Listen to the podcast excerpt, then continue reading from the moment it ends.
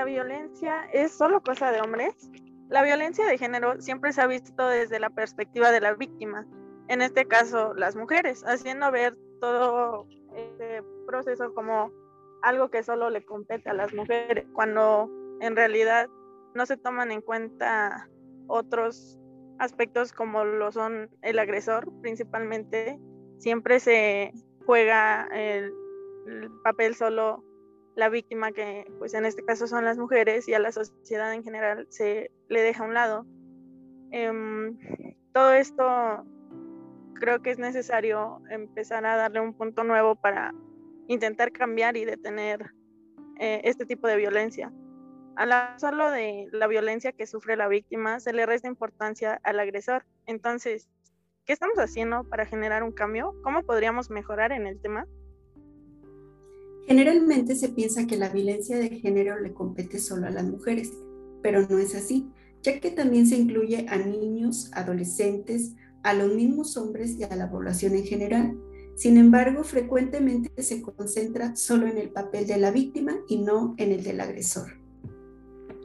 Concuerdo contigo. Ante este escenario, es evidente que la lucha por erradicar la violencia de género es un tema que no concierne únicamente a las mujeres, como se ha creído hasta ahora, sino que es una labor que involucra a toda la población.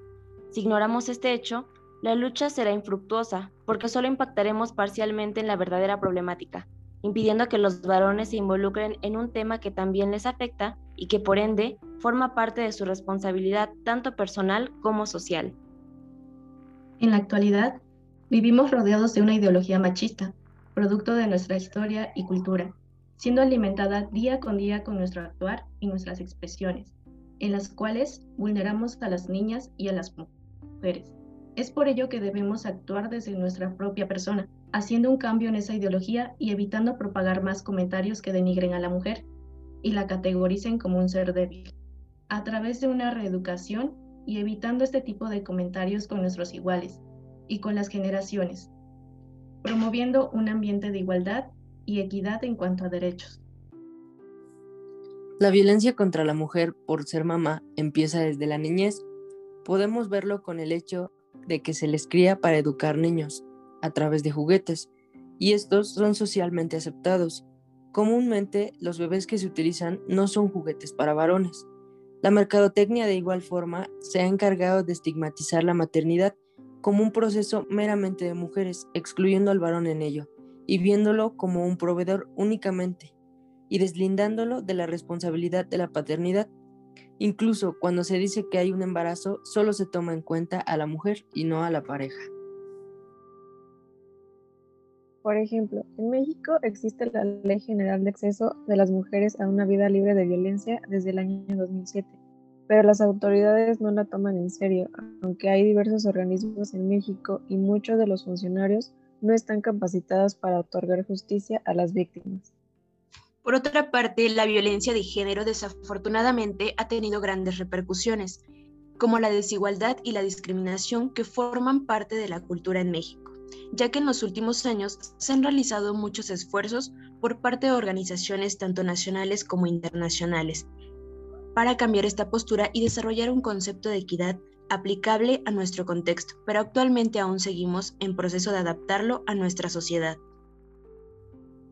Eh, creo que hablo por todos al decir que cuando nos referimos a la violencia no solo nos estamos refiriendo a la violencia física o la que es visible, sino también nos estamos refiriendo a la que es psicológica, de, a la económica, a la patrimonial, laboral, la simbólica, entre muchos otros tipos de violencia, que casi todos en algún momento de nuestra vida hemos pasado y que desafortunadamente muchas veces no nos damos cuenta de ello por la normalización a la que estamos expuestos.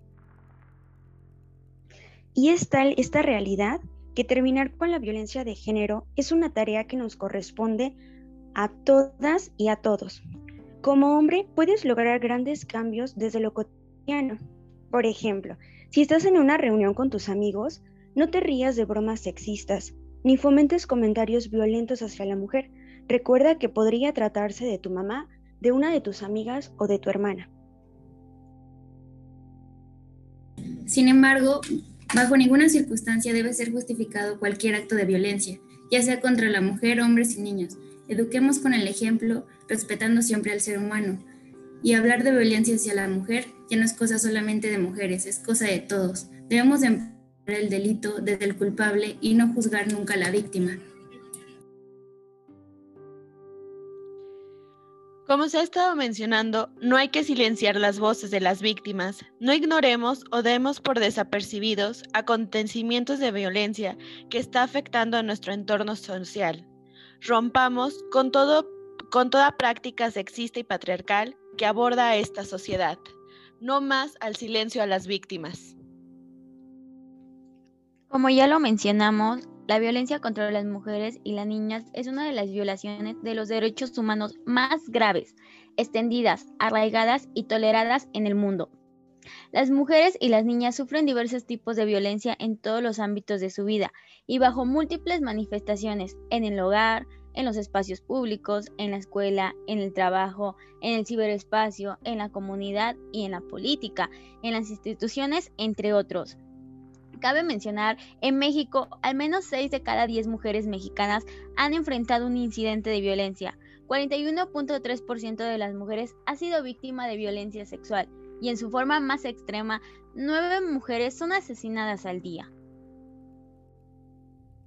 Es así que se reconoce la importancia de visibilizar al agresor, ya que si nos seguimos centrando a la víctima, solo perpetuamos un sistema que revictimiza a las personas agraviadas y dejan en segundo plano al perpetuante sin responsabilizarlo. De esta manera podemos caer en cuenta cómo en nuestra sociedad, en nuestra sociedad la culpa se ha redirigido siempre hacia las víctimas. Normalicemos la violencia, cayendo en cuenta en estos momentos que se nos ha enseñado durante todos estos años a cómo cuidarnos, y no al hombre a respetar. Nos centramos bastante en las víctimas y no en el victimario. Eso es algo sumamente real. comencemos a responsabilizar al agresor y demos un trato humano a la víctima. Tolerar y justificar la violencia nunca ha sido una opción. Como ven, en conclusión, la violencia de género afecta tanto a las mujeres como a los hombres y es un problema mundial dejemos de encubrir a los, agresores y empecemos a desconstruirnos, pensemos un poco, eh, leamos más y los invitamos a investigar más para dejar de llevar a cabo estas violencias y pues ser mejores personas antes que nada, porque el cambio empieza en nosotros mismos y tenemos que hacer algo para poder cambiar y mejorar como personas.